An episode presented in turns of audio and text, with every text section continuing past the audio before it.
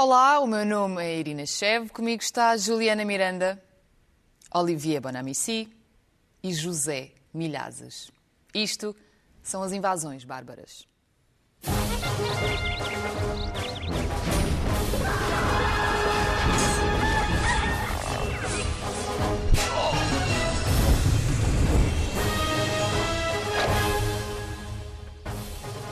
Sejam bem-vindos ao 13º episódio da terceira temporada do Invasões Bárbaras, que também está em podcast. É o nosso último programa antes das férias de Natal e hoje vamos começar por falar sobre a justiça e a corrupção em Portugal. Soubemos recentemente que as condenações por corrupção duplicaram na última década, isto de acordo com as estatísticas do Ministério da Justiça. Houve também um aumento de mais de um terço dos processos de corrupção abertos na Polícia Judiciária.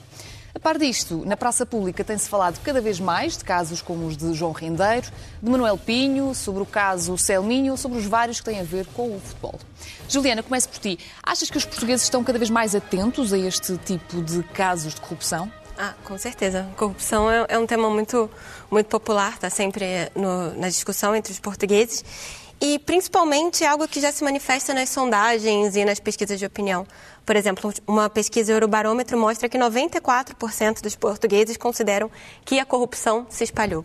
Então, apesar de nós termos esses dados é, oficiais de que aumentaram as investigações, que aumentaram os processos, que aumentaram as condenações, e muitas acabam em penas que não são de prisão efetiva, penas suspensas e uma série de, enfim, artigos para não efetivamente cumprir é, o que, o que é determinado pela justiça, a verdade é que a sensação para enfim, para a população é de que isso ainda está muito longe da realidade. Por quê?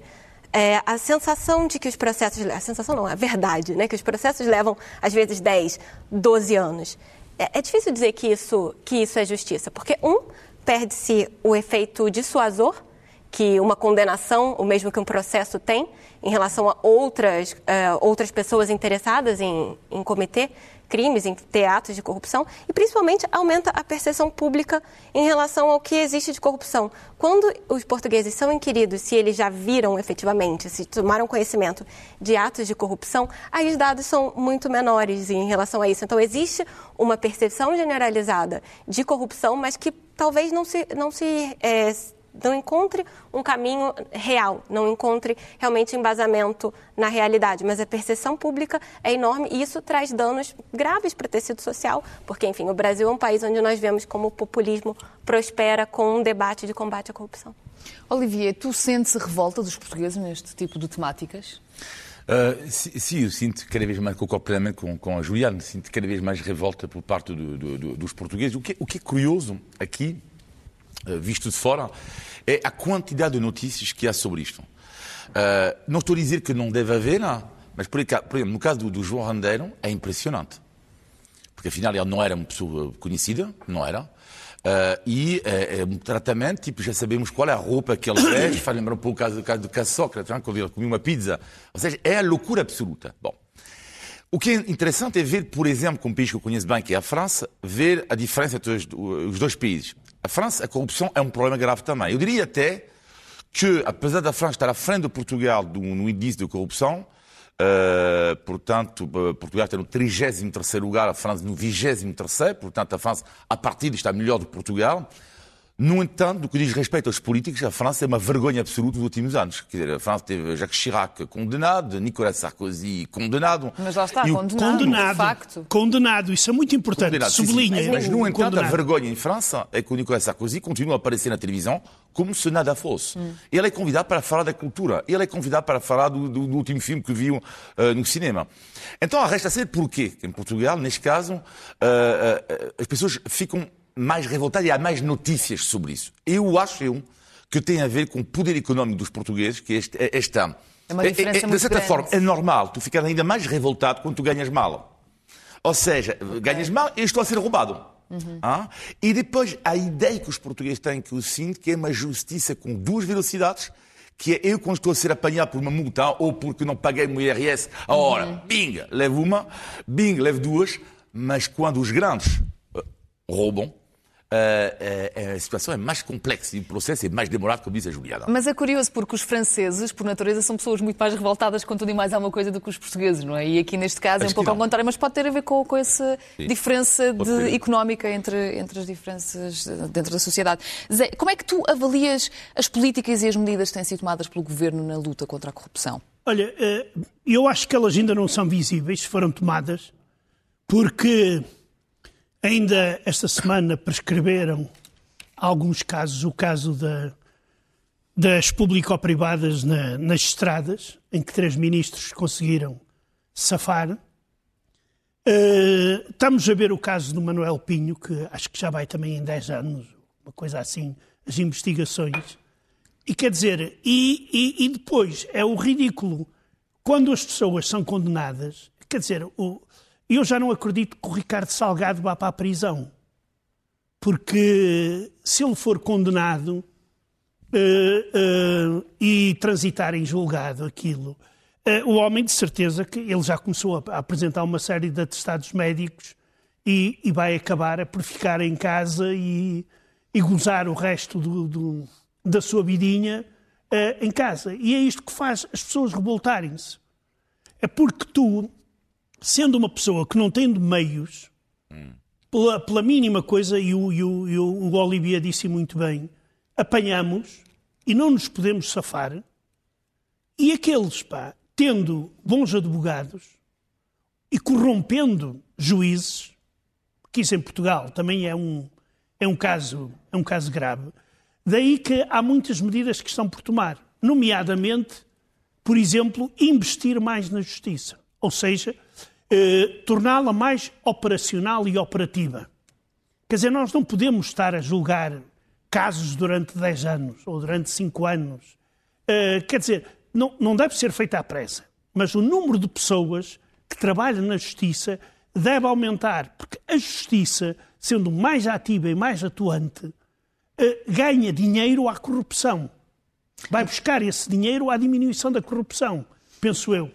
Sim, até porque recentemente saiu uh, um estudo que dizia que cerca de 2% do PIB mundial, do Produto Interno Bruto Mundial, 2% vai para a corrupção. É um valor absurdo, 2% do PIB mundial.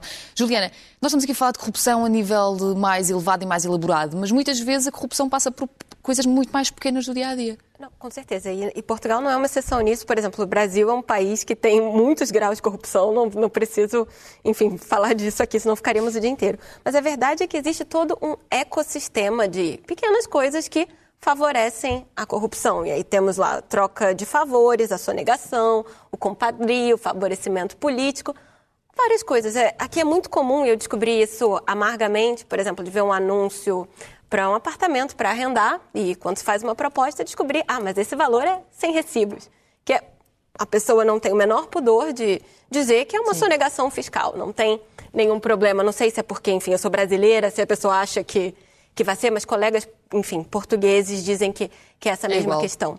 E, e, é isso, é, é não ter o pudor. Existem alguns países que a pessoa se faz isso, ela recebe, ela é repreendida mas talvez pela sensação em Portugal de que as pessoas não recebem o suficiente pelos seus impostos, aquela sensação de eu estou a pagar esses quase 30%, o que, que vai acontecer? Não, não, tenho, não tenho nada de volta, e disso ela não tem incentivo. E não tem incentivo também do ponto de vista formal. É, há estados, há países em que existe o o incentivo ao delator, digamos assim. É, ah, eu sei que o meu vizinho está a fazer isso, não sei se essa cultura do alcahuete é algo que, que, seja, que seja a solução, mas é interessante que mesmo do ponto de vista formal e, e cultural, o português não tem normalmente o, culturalmente essa, essa ideia de que vai denunciar alguém que faz isso. Eu não aceito e tudo bem, vida que segue, alguém talvez há de aceitar. Acho que esse é um ponto interessante. Também. Mas é curioso porque todas as vossas intervenções vão dar todas ao mesmo, que é, ok, então basicamente os portugueses uh, estão revoltados com a corrupção porque não têm um baixo poder de compra, um baixo poder económico, não é? É, é curioso essa observação. Olivia, uh, uh, pegando aqui no que a Juliana estava a dizer, estas coisas da pequena corrupção, um, também achas que é uma coisa muito comum em Portugal? Sim, uma, uh, não sei se é muito comum, mas o que eu sei é que é algo que me surpreendeu, me surpreende ainda quando eu ouço muitas vezes as pessoas em Portugal criticarem os políticos, os banqueiros e os uh, clubes de futebol, mas raramente falam das pequenas frases do dia a dia. Porque afinal, é isso que faz também que leva um país à falência. Porque uma pessoa que rouba 100 euros, Pá, podemos dizer isto não é à escala, não é? Mas também, mas se são 10 mil, já não representa 100 euros, não é? E comecei a aprender rapidamente, uh, uh, pelo menos uh, algumas frases, comecei a perceber. Não? Que surpresa foi minha, que a primeira vez que fiz obras numa, numa casa, eu já estou habituado não? a tal frase, tal pergunta inacreditável, que é com ou sem IVA. E diz tudo, hein? com ou sem IVA. Claro. É com, é com, oficialmente. É com, mas é com IVA. e, e fiquei impressionado. E mesmo uh, uh, uh, nas, nas conversas de, de, de, café, por exemplo, no outro dia apanhei uma conversa um pouco surreal entre o dono de um café que dizia que não declarava nada, nada. E é um cliente que chega, que conhece e começa uma discussão acesa. O homem a dizer é uma vergonha porque eu pago imposto para ti.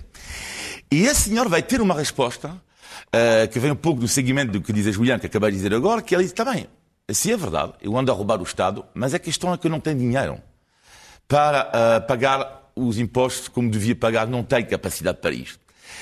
Mas o resultado é que é uma fraude. Uhum. Quer dizer, ou seja, se olharmos para isto, ela está, há, é uma fraude e anda a nos é roubar os nossos impostos.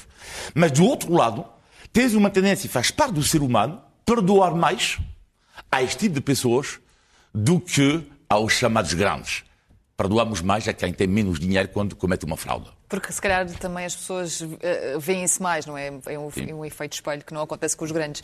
Zé, tu queres falar sobre o papel do jornalismo de investigação neste tipo de problemas? Uh, sim, mas antes só queria dizer uma frase. É que uh, se o Estado é vigarista, os cidadãos tentam jogar o mesmo jogo com o Estado, tentam também levar, digamos, utilizar as mesmas regras que o, que o, Estado utiliza em relação a ti. Um representa o outro, não é? é exatamente. É, e, e, aqui, por isso, é a guerra eterna a ver quem, quem se safa, porque eh, se o Estado nos compensa mal, nós também não vamos eh, manter hum. a máquina. Agora, quanto ao jornalismo de investigação em Portugal, ele existe porque nós vemos algumas situações em que ele é verdadeiramente real mas eu acho que ele é muito pouco. E é muito pouco por eh, duas razões importantes. Primeiro, não há investimento no jornalismo em geral e no de investigação em particular, porque o jornalismo de investigação exige meios, não é, eh, digamos, descobre-se, não é tipo descobrimos onde está o rendeiro. Eh, isso é, é uma coisa muito importante mas o jornalismo de investigação não é só isso. O jornalismo de investigação exige estudo e muito tempo. Mas neste caso em particular, eh, nos casos de corrupção, é uma ferramenta importante? Temos visto resultados e, nesta área por causa do jornalismo de investigação? E, e sim, eu acho que alguns deles uh, uh, vêm, vêm uh, ao de cima devido à investigação de jornalistas. Mas é pouco e não só por falta de meios, mas também por uma coisa, pela falta de proteção que têm os jornalistas. É que os jornalistas, e em Portugal isso aconteceu no, governo, no tempo do governo de José Sócrates, quando alguns jornalistas eram apertados hum. e de que forma José Sócrates tentou tomar conta da televisão e, e de outros meios de comunicação e a forma como ele tratava os jornalistas. Eu vi, viu, bastou uma noite em Moscou vê-lo a falar com os jornalistas à mesa do jantar eh, para entender que tipo de pessoa era aquela. E claro que neste, nesta situação, e tendo em conta a precariedade grande que existe no mundo do jornalismo, é muito difícil fazer jornalismo de investigação a sério. Juliana, que armas, além do jornalismo de investigação, é que podemos ter contra a corrupção? É, a transparência é uma delas. E, em termos legislativos, é, Portugal avançou muito na matéria de combate à corrupção, é, principalmente porque a União Europeia também forçou que seus Estados-membros se adaptassem a isso. Então, Portugal, em termos de legislação, tem muita coisa. O problema é a aplicação. Uhum. A aplicação disso. E, nesse ponto, a transparência, a cultura de haver transparência de dados, de informações, é fundamental. E isso não acontece. Não existe uma cultura de, de, de transparência que permite o escrutínio tanto da sociedade civil, do cidadão comum, quanto dos jornalistas. E aí não precisa nem ser jornalista de investigação, Zé. O jornalista que está ali no dia a dia do Hard News não consegue informações importantes, básicas para conferir. Eu achava que às vezes era só comigo, por ser imprensa estrangeira, mas com, é, conversando com colegas portugueses, eu vejo que é a mesma coisa. Um exemplo prático da minha vida. Para descobrir se os certificados de vacinação brasileiros eram válidos aqui em Portugal, É, eu levei uma semana mandando e-mail para três ministérios diferentes. Uma informação que é sim ou não, que ela já está na aplicação prática. Eu precisei mandar cinco e-mails para o Ministério dos Negócios Estrangeiros para ter, porque formalmente Portugal só reconhece os países que têm um regime de reciprocidade com, com o país. A questão é, não existe uma página que diga quais são eles. Não tem na página do MINE, existe uma página é, europeia que existe, mas Portugal tem a liberdade de firmar acordos bilaterais. Eu queria saber se esse acordo existia, porque ele está sendo negociado há meses.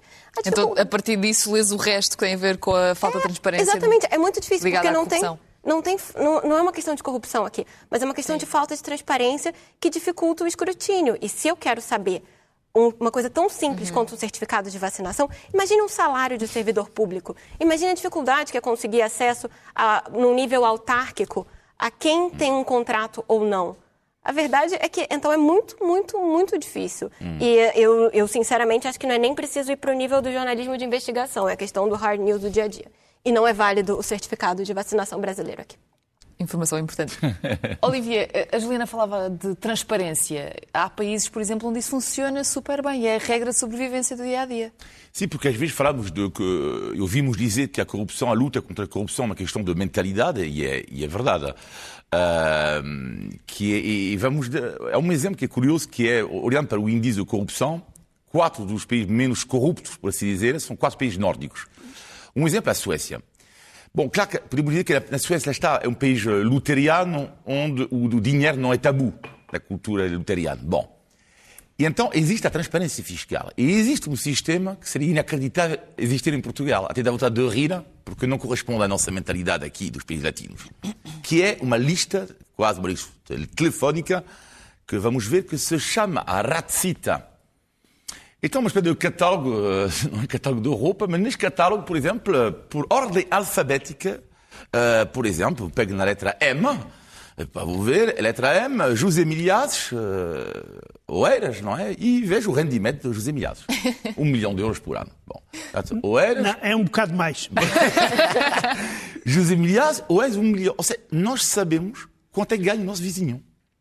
O que é uma arma inacreditável para quem? Para os jornalistas, para que é extraordinário. É evidente, se José declara 10 mil euros por ano e ano de Ferrari, em Portugal. Uh, lá é um pouco complicado. Posso até eu denunciar o Zé com todo o prazer, eu faria isto.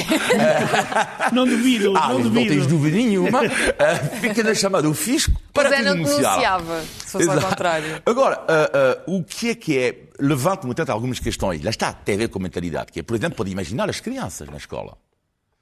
As crianças na escola, ou seja, o meu filho podia saber quanto é que o, o pai do seu amigo ganha é quase um condicionamento. Podia haver bullying sobre isto. O teu pai ganha tanto pois. e tu ganhas, o teu pai ganha pouco. E depois os ladrões.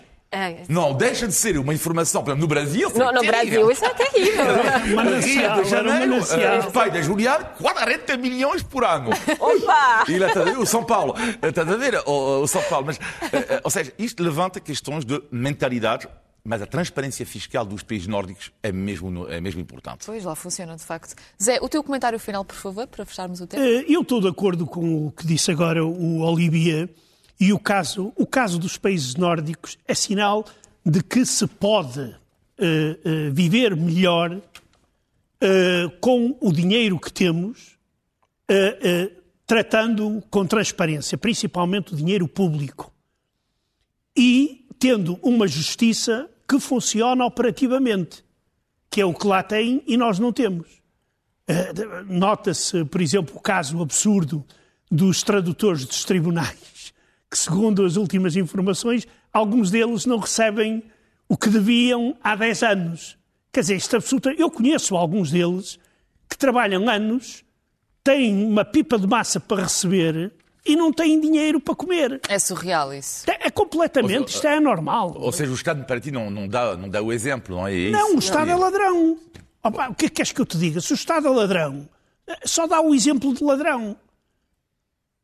Ou caloteiro que também é, pá, aqui em Portugal é caloteiro, porque paga uh, a tarde e a más horas. E no caso dos tradutores, isso é uma coisa Hum. à parte. O que também pode levar, por sua vez, os tradutores a serem mais corruptos. Eu não estou a dizer que são, atenção, não é nada disso, mas o que eu estou a dizer é que com, com essa falta de, eh, de rapidez, lá está, a pagar os ordenados e isso, as pessoas ficam mais frustradas, não é? é... Ah, claro, normal. claro. É lógico que ficam mal, ma- ma- ah, frustradas e, e- e- não, não querem trabalhar ou, ou não querem, ou trabalham, digamos. Pois, neste caso trabalham, trabalham muito, Sim, é? trabalham muito, mas, eh, mas não recebendo eh, não vale a pena. Quer dizer, estar agora à espera de 10 anos que te paguem um trabalho que tu fizeste. Bem, isso quando pagam, porque pode haver lugares onde não pagam. Estamos na altura de- da surpresa da semana. A sério? A sério, então, só para contextualizar quem está em casa, todas as semanas nós temos uma surpresa. Normalmente é rotativo, eh, todas as semanas é uma pessoa diferente a trazer a surpresa. E eu normalmente sei o que é que é. Desta vez, o Olivier, a Juliana e o Zé juntaram-se e eu não faço ideia do que é que é. Portanto, vai ser uma surpresa, na verdade, para mim. Tá pesado. Ok, portanto a Juliana vai-me passar Ah, aqui. já sabias Tá que pesado, era tá para pesado. ti? Ah, é pesado, é pesado. Ok, sou Tu muito não forte. devias saber que era para ti. A surpresa é para mim, porque para vocês não é surpresa. Sim, está bem, mas tu não devias saber. Estou nervosa. Ah, estás nervosa? Ok, portanto vou mostrar. Abre, cuidado. Assim, para conseguirem ver, é uma embalagem redondinha com Isto é corrupção, por exemplo. É, A corrupção, a corrupção. Já tivemos lá um Eu- bom exemplo. Eu espero, eu espero com a minha surpresa garantir uns minutos a mais. Não há favores que eu vos possa fazer, portanto lamento imenso, vão ter que trabalhar sempre. Ok, portanto, isto é um cabaz. E isto é o quê? Isto é tu aqui, logo. É uma de cada. É, um- é uma questão comestível de ca- um para cada um. Ca- Cada um de nós fizemos uma, uma, uma prenda culinária para ti. Portanto, Uau. isto, uma- isto são, são- é, é pato confitado, que, que é, portanto, é um algo que come imenso em França, no sul de França, que é o pato que, que cozinha na sua, na sua própria gordura. Eu sei que tu comes imensos e por isso é 1,350 kg. é logo a grande e a francesa. Sim, de facto a minha avó diz que eu estou muito magrinha, portanto ela vai ficar É verdade, tem razão. Ora, e isto? Tu sabes o que é. Oh, Zé, tão querido! Pois, pois. Isso é caviar vermelho de salmão do extremo oriente russo e é importante a, a zona geográfica porque esses salmões são salmões selvagens e esse, Uau. o caviar deles é particularmente bom. Por isso, eh, eh, eh, podes pegar uma vez numa colherzinha e dar-te ao luxo de comer caviar. Isto é mesmo da Rússia? É, é mesmo da Rússia. Eu, é neste- mesmo do extremo Eu oriente. neste momento estou-me a sentir aquelas meninas das publicidades, estás a ver? Oh, Zé, podíamos ver quem tem dinheiro. Eu ofereci um- uma, uma coxa de pato e tu logo caviar. É difícil Eu também. rato-cito, Quem sabe, é assim. sabe. Se nós tivéssemos a tal lista dos salários, né? Ora, Juliana, presumo que isto venha do Brasil então. Sim, isso é um- é uma sobremesa típica do Brasil, do estado de Pernambuco, que é o estado da minha mãe. É, Chama-se bolo de rolo. O Zé que gosta de goiabada, são camadas muito finas de bolo com recheio de goiabada. Pois, estás a ver? Então E- devia ser para mim, não era para ela. E é, uma inspira- e é uma inspiração, é uma adaptação do Brasil de um doce português, que é um bolo chamado colchão de noiva, que é aqui de Portugal. Ok. giro. Bem, então já tenho aqui uma mega festa para fazer. Não sei se depois vocês. Não sei, ainda não decidi se vou partilhar convosco ou não, mas muito obrigada. Eu se de facto agora fico, fico eu a faltar. ah, a minha contribuição fica a faltar neste cabaz. Não, não fiques corada, não fiques corada, não que a gente evitar. compreende. A gente Não compreende. consigo evitar. Ok, portanto, tenho aqui três especiarias para experimentar. Esta já experimentei. Acho que, quer dizer, não sei se experimentei estas em, em específico, porque, enfim, lá está. Eu não ganho um milhão, como tu, Zé, por ano. Portanto, Bem, provavelmente não é bem, a mesma. Bem, eu quero mas sublinhar que isso é caviar vermelho, não é preto. tens que explicar. O preto é mais Ah, caro. o preto é muito mais Ah, caro. pois estás a ver. Eu nem sabia, nem Pois. sabia dessa Esse, informação. esse é se você deixar ele falar uns minutos a mais, aí vem o preço. Juliana, boa ideia. Aí já é corrupção. E com esta pequena nota, vamos seguir a nossa conversa com um best-of de acontecimentos do ano em Portugal. Vamos destacar alguns momentos que achámos que marcaram 2021, mas temos uma regra. Não podemos abordar a pandemia. Naturalmente, esse é o acontecimento que marcou tanto este ano como o ano passado. Por isso, decidimos trazer para cima da mesa outros assuntos. Olivia, queres começar? Eu escolhi eu, a, a queda do, do governo. Eu tenho um, um amigo meu, jornalista, que é, que é que não esconde as suas amizades com o Partido Social Democrata, mas eu gosto imenso de falar com ele. Só que ele tem um problema, ele tem uma bola de cristal, ele acha-se esperto para adivinhar o que vai acontecer no país a nível político. E sempre O que ele diz acontece exatamente o contrário, que é ótimo, por isso, às vezes falo com ele, pergunto-lhe, então o que é que tu achas que vai acontecer? E ele tinha-me dito que o António Costa, primeiro, quando governou o país, o governo, a geringonça, ia durar dois meses, seis meses. Durou seis anos. E depois, quando houve o orçamento, uh, ele disse, não, claro, isto, a extrema-esquerda vai, uh, não, isto tem certeza absoluta de dizer, claro, como ele se engana sempre. Isso é portanto, é um bruxo ao contrário. É um bruxo ao contrário. Eu escolhi isto porque eu acho que foi uma grande surpresa tirando os chicos espertos que podem dizer que hoje em dia já sabiam, eu acho que foi uma grande surpresa para toda a gente. Para as pessoas, mas também os jornalistas. E até dos jornalistas políticos. Portanto, isto é uma surpresa. Dentro. E uma surpresa também muito lá fora. Porquê? Porque lá fora Portugal era um pouco uma espécie de, de, de, de, exemplo ao nível, de, pelo menos, de estabilidade política. E depois Portugal, um segundo ponto importante, surpresa. Porquê? Porque António Costa em termos de popularidade, é um caso que continua a ter popularidade elevada em relação à média uh, dos políticos que governam o país. Tem um terceiro ponto, o PS continua à frente nas sondagens. E mesmo assim, houve a queda do governo. E para mim foi a grande surpresa, o acontecimento do ano. A surpresa, e porquê, só para terminar, o acontecimento do ano? Porque eu acho que vai ser a eleição em 2022 a mais importante uh, desde há muitos anos em Portugal, por duas razões a crise sanitária e, sobretudo, também a questão do dinheiro da, da, da bazuca. Da bazuca. E, portanto, todo este bolo e esta surpresa vai fazer com que tenhamos agora eleições importantíssimas. Zé, estavas à espera do chumbo do orçamento e da consequente queda do governo? Quer dizer, para Ou mim não foi a novidade chumbo, o chumbo do orçamento, uh, olhando para as posições da extrema-esquerda Uh, uh, embora, quer dizer, eles cometeram, eu acho que cometeram um grave erro a tirar o governo abaixo e se calhar vão pagar caro na, nas, nas, nas, nas eleições. eleições.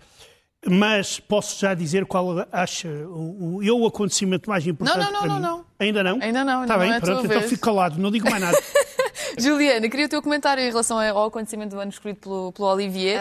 Ah, Aposto que te fartaste de trabalhar nessa altura. Sim, e foi uma certa surpresa, porque foi um pouco isso. Ninguém esperava, os portugueses não esperavam, explicar para o meu editor, acho que eu já disse aqui, como é que Portugal, no momento de controle da pandemia, país mais vacinado do mundo, estava acontecendo essa crise. Então, realmente foi algo inesperado e que, do ponto de vista agora de fazer, começando a cobertura do processo eleitoral, também é difícil dizer, olha, então, o governo, enfim, vai acabar, vamos ter novas eleições, mas os líderes partidários são os mesmos, os candidatos são basicamente os mesmos. Teve uma tentativa de mudança no PSD, não deu certo, é, no CDS também não, então vamos para eleições praticamente com o mesmo cenário de que tínhamos antes. Então, é, é difícil de explicar dessa perspectiva também, que deitou-se o governo abaixo e vai ficar um pouco. No cenário eleitoral é muito similar ao que existia, a não ser com esse agravante da crise sanitária, Exato. claro, o dinheiro da bazuca. Enfim, não, não sabemos muito bem o que esperar. Pois, o ambiente em que vivemos nesta altura é, é muito diferente. Zé, agora sim, podes dizer, o teu, o teu acontecimento do Olha, ano. o meu acontecimento do ano foi, sem dúvida, a demissão do Eduardo Cabrita. Quer dizer, só pecou por ser tarde. Eh, porque ele fez tantas que só por uma delas eh, eh, já era um motivo suficiente para, para que fosse demitido. Além disso, mesmo hoje, na sexta-feira, quando estamos a gravar o programa, eu vi a informação dos, daqueles ilustres, entre parênteses, uh, agentes da GNR que filmaram as torturas de imigrantes. E isso também foi feito no tempo de Eduardo Cabrita. Juntando isso ao caso do, do assassinato do, do ucraniano uh, no aeroporto, quer dizer, uh, foi pena. Mas o caso das golas inflamáveis, ainda Golas disso. inflamáveis, etc, etc. Quer dizer, havia muito para onde. Eu acho que ficou por ser tarde. E finalmente, mas ainda bem que nós, durante até, até às eleições, não vamos ter que aturar mais o Cabrita. Agora, se o PS tem maioria absoluta, eu já não sei, porque o, o António Costa é amigo do Cabrita e dizia que o Cabrita era um grande ministro se ele não aparece outra vez, se não ressuscita. Vamos ver o que, é que vai acontecer. Juliana, ficaste surpreendida com o tempo que Eduardo Cabrita aguentou-se no cargo? Sim, certamente. Eu tinha sempre a expectativa. Agora que o governo vai ser remodelado, sai o Cabrita, enfim, foi remodelado praticamente o primeiro-ministro e o Cabrita permanecia. É, a verdade é que também acho que até o, embora tivesse essa expectativa de, de queda iminente dele, é, acho que até o fim não, não, deixou de me surpreender pela negativa. Muito embora é, o Ministério da Administração Interna seja é, muito, enfim, sensível para várias coisas, incêndios, florestais, todo tipo de coisa. A verdade é que no fim, já no momento que já se tinha informação de que o motorista seria responsabilizado, é, não teve uma palavra para a família, né, para a vítima. Foi um pouco, eu era só um passageiro. Sim, sim, então, sim. acho que além da Muito responsabilidade frio. política, ficou para mim a marca também um pouco dessa falta de, de tato. Pode essa, ser que. Essa frase vai ficar um esculpida em pedra, tem que ser esculpida em pedra. Eu só sou um passageiro. Sim, demonstra uma frieza um pouco assustadora. É absolutamente. Olivia, hum, achas que um caso destes poderia acontecer lá fora? Claro. Do género, mas, mas um ministro que tivesse aguentado tanto tempo, depois de tantas polémicas. Não, não. Em África, Era- se calhar. era-. Ah, no Brasil também. Em no África, Brasil no também. Brasil. Sim, mas de qualquer modo, Na América eh, Latina de podia qualquer modo, Não, acontece cheguei- Eu cheguei à conclusão que eh, o que eu estava a dizer há pouco sobre o João Randeiro eh, aplica-se eh, ao Sr. Cabrito, ou seja, eh, eh, em Portugal eu fico sempre espantado, eu com- continuo, aliás, com a quantidade de notícias. Quando há uma, uma notícia, ai, ela está não, massacrada até à exaustão. Tipo. Mas eu tenho uma pergunta para ti em relação à, Cabrita, porque não é a primeira vez que tu no- nos falas dela. E, a pergunta que me, que me coloco é a seguinte, que é, tu ficaste, eh, não há qualquer armadilha nesta pergunta, é mesmo para saber, eh, tu ficaste mais chocado no último caso dele com o acidente em si ou ficaste mais chocado com a atitude eh, dele no caso? O que, é, que- o que é que te mais chocou entre os dois pontos? Choca mais o acidente porque morreu uma pessoa e que foi tratada, peço desculpa, mas muito, muito mal, eh, eh, principalmente a família. Não, mas então, então, então vou-te refazer a pergunta. Se uh, uh, Eduardo Cabrito tivesse pedido desculpa, tivesse uh, assumido uma posição mais uh, humilde, por assim dizer, Não, ele só ele, tinha, ele, ele só ele tinha que se demitir demitir. mesma ou não? De- claro, tinha ah, que se pronto, É uma demitir. pergunta. Era, era só isso. Ele, nesse dia, tinha que se demitir. Tinha que se demitir. como fizeram outras pessoas. Eu lembro-me do, do- do falecido ministro Jorge Coelho, quando caiu a ponte entre rios, ah, ele demitiu-se. E, e- e- e- e é assim que, que o ministro se deve comportar perante situações destas. E não dizer, pá, eu era apenas, eu era só um passageiro. Juliana, tu vais mudar completamente de assunto e vais falar sobre os acontecimentos na área do desporto. Claro, nem só de política fez o país nesse ano, felizmente, para o nosso bem. Ehm, Portugal, teve, apesar do Mundial ainda não estar garantido no futebol, outros desportos tiveram um ano muito feliz, e foi o caso das Olimpíadas. Portugal teve seu melhor desempenho em Olimpíadas, foram quatro medalhas em Tóquio. Pedro Pichardo foi ouro no triplo salto masculino, a Patrícia Mamona prata no triplo salto feminino, Jorge Fonseca bronze no judo e Fernando Pimenta bronze na canoagem. É fantástico. É, é um desempenho muito bom e especialmente quando nós pensamos é, às vezes na falta de atenção, quão pouco acarinhados são outros desportos em Portugal, como às vezes tem pouco, é, enfim, investimento. Então esse resultado mostra muito que sim, é, existe uma capacidade do país ir muito bem nisso. Também é, é muito simbólico que vários desses atletas têm origens imigrantes e isso numa semana em que os censos, tivemos o resultado do último censo que mostra um aumento em 10 anos de 40% na população imigrante em Portugal. Então, mostrar como vários desses atletas se sentem bem representando, representando Portugal e que conseguem resultados expressivos para o país é fascinante. E fora isso, não podemos deixar de falar na Filipa Martins, que conseguiu um o melhor resultado de sempre também para Portugal no Mundial de Ginástica. É, inclusive, antes disso, no, no Campeonato Europeu, ela já tinha tido um resultado muito bom. Ela tem um movimento que ela, enfim, criou, foi batizado em homenagem a ela. Então, acho que é um momento também de refletir sobre como Portugal foi bem em alguns setores e o desporto foi isso. Zé, foi um bom ano para o desporto? Quer dizer, futebol ao lado, porque o futebol foi uma desgraça. Ah, ah, ah, ah, basta lembrar que não sabemos, e se calhar não vamos mesmo, não nos vamos catar. Ou seja, não vamos ao Campeonato do Mundo, ao Catar. Pois É, é, é, e isso, isso, é, é, isso vai ser uma coisa. Ui, já estou a imaginar. Eh, eh, eh, Lembra-me a canção do Zé Cabra: São lágrimas, são lágrimas. Mas tu já estás aí para 2022. Não, não estou, não estou, não estou. Agora, é claro que fico feliz principalmente quando o desporto vai além do futebol e, e quando muitas destas personalidades, além de imigrantes, nós também temos eh, portugueses da província. E isto é, é muito importante para o desenvolvimento do, do desporto, principalmente em termos de província e de, e de regiões, porque é um exemplo para os jovens, para as crianças também, uh, digamos, avançarem e tentarem imitar, uh, digamos, esses, essas pessoas que, no fim de contas, são heróis, como eram os heróis na, na antiga Grécia, que venciam os Jogos Olímpicos. Não está a questão da representatividade. Olivia, Verdade. e tu? O que é que E achas? assim, eh, mas estou contente, finalmente. Não sou eu que falo de esporte. é ótimo. É ótimo. Não, e para acrescentar, eu diria que eh, é, é sempre importante eh, Portugal ter grandes atletas, porque, além do futebol, porque isso dá, dá gosto às pessoas para uma modalidade. Por exemplo, no passado, Fernanda Ribeiro, Carlos Lopes, Rosa Mota, deram tanta alegria e promoveram o atletismo.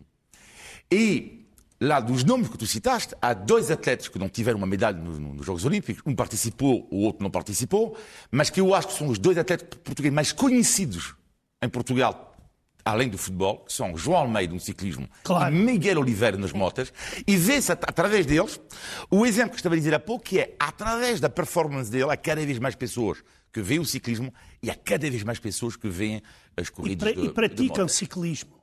Há- a, a prática do ciclismo aumenta em Portugal.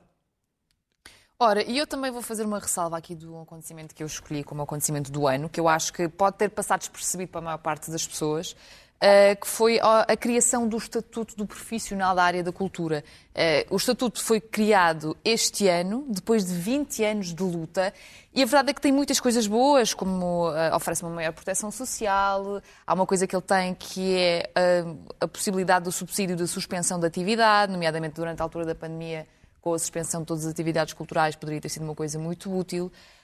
Coisas más. Este estatuto só é válido para quem tiver, por exemplo, a situação na segurança social regularizada. Ou seja, isto, fora, isto deixa de fora uma grande parte dos profissionais da cultura porque a precariedade no setor é tão grande que há muita gente que de facto não tem a situação na segurança social regularizada. Portanto, por esse lado, temos esta perspectiva um pouco ahm, negativa porque não abrange toda a gente. Ainda assim, eu acho que a longo prazo pode ser uma boa plataforma de se avançar um pouco nestes, nestes termos. Também tive a possibilidade de conversar com alguma malta de- da parte dos sindicatos e assim que lá está, uh, dizem que é bom o facto de nós termos finalmente um estatuto profissional da cultura, mas há um problema que eles apontam como o principal, que é o próprio estatuto não luta contra a coisa mais importante na área da cultura nesta altura, que é a precariedade, tendo em conta os recibos, os recibos verdes, os falsos recibos verdes, que existem muito dentro das próprias estruturas tuteladas pelo governo. exato. Ou seja, os sindicatos apontam isso como a principal falha. Portanto, antes sequer da criação do estatuto profissional,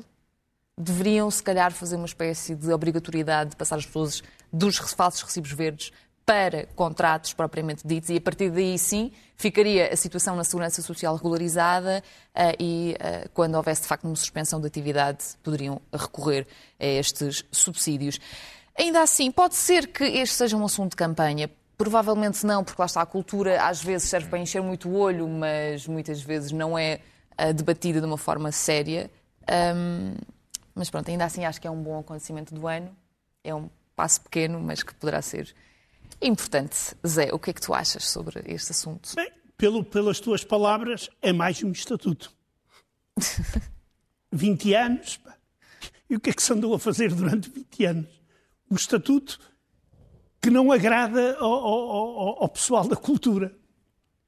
Porque o estatuto surgiu agora precisamente por causa da pandemia, lá está, porque durante estes dois anos nós vimos Ah, bem Pois. as fragilidades que existem Pois. no setor. Houve e- famílias inteiras a Sim. voltar para a casa dos pais Claro. porque já não conseguiam pagar as Claro, rendas. claro. Mas nós, nós sabemos, ah, durante estes 20 anos, que a cultura tinha grandes problemas em termos financeiros e em termos de recibos verdes, pseudo-recibos verdes, com o Estado. É, é- é o que eu digo sempre.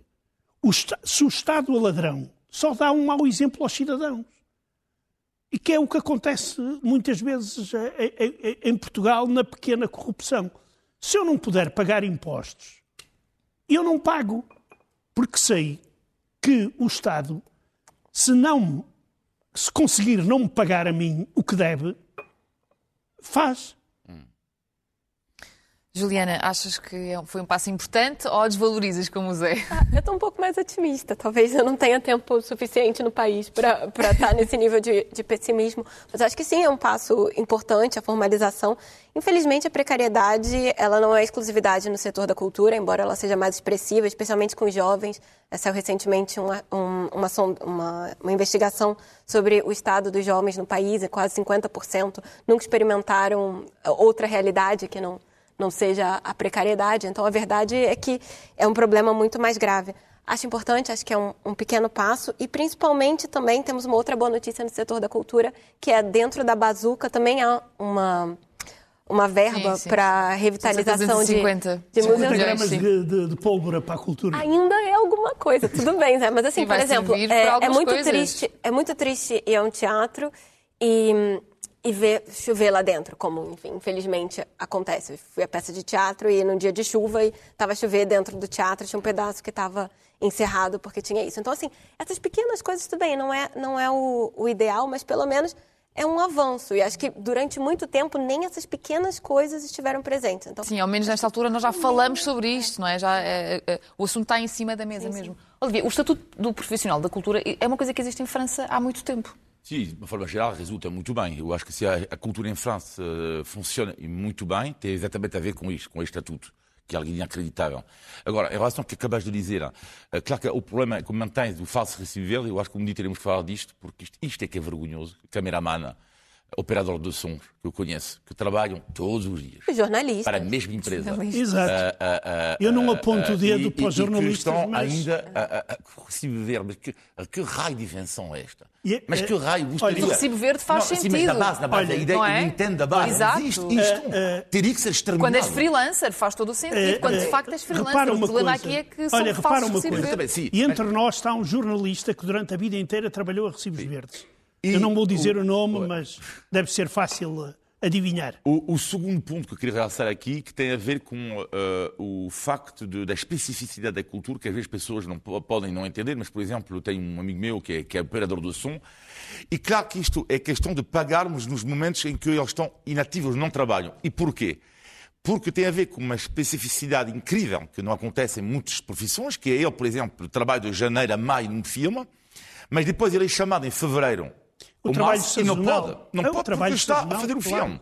E, portanto, e depois, a partir de mais, se calhar, já não vai ter chamadas para trabalhar até o final do ano. Ele tem que ser compensado, tem que haver um mecanismo uh, para, para os tempos em que ele não trabalha, tendo em conta a especificidade deste tipo de trabalho. Sim, Vamos ver como é que o assunto se desenvolve. Espero mesmo que isto seja uma boa base para trabalharmos e para melhorarmos a situação do setor cultural em Portugal. E nós estamos quase a chegar ao final do nosso último programa do ano. Do ano? Do, sim, do ano. Vamos agora de seguir para as férias de Natal. Antes, só mais uma coisa. Atualmente, as prisões bielorrussas detêm 927 presos políticos, muitos condenados a vários anos de prisão por simplesmente falarem mal de Alexander Lukashenko, o ditador do país. Hoje aproveito este espaço para fazer um apelo para quem quiser enviar uma carta ou um postal a um destes presos políticos. Existe uma organização humanitária que é Viasna, V-I-A-S-N-A,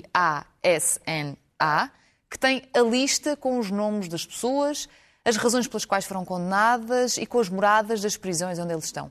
Basta escreverem no Google Human Rights Center Viasna, V-I-A-S-N-A. Tem lá todas as informações em inglês e assim podem, se calhar, tornar a vida de um preso político um bocadinho mais alegre. Zé?